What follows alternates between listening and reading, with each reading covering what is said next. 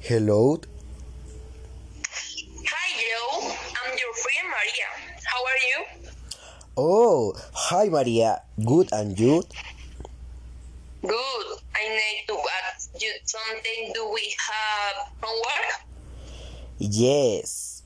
Why didn't you go to class? Because I was sick. So, are you okay already? Yes, can you tell me about the class I met?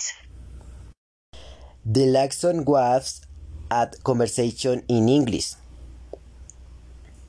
Ah, okay. Thank you very much. And Um, have a good day. Okay. See you later. Bye.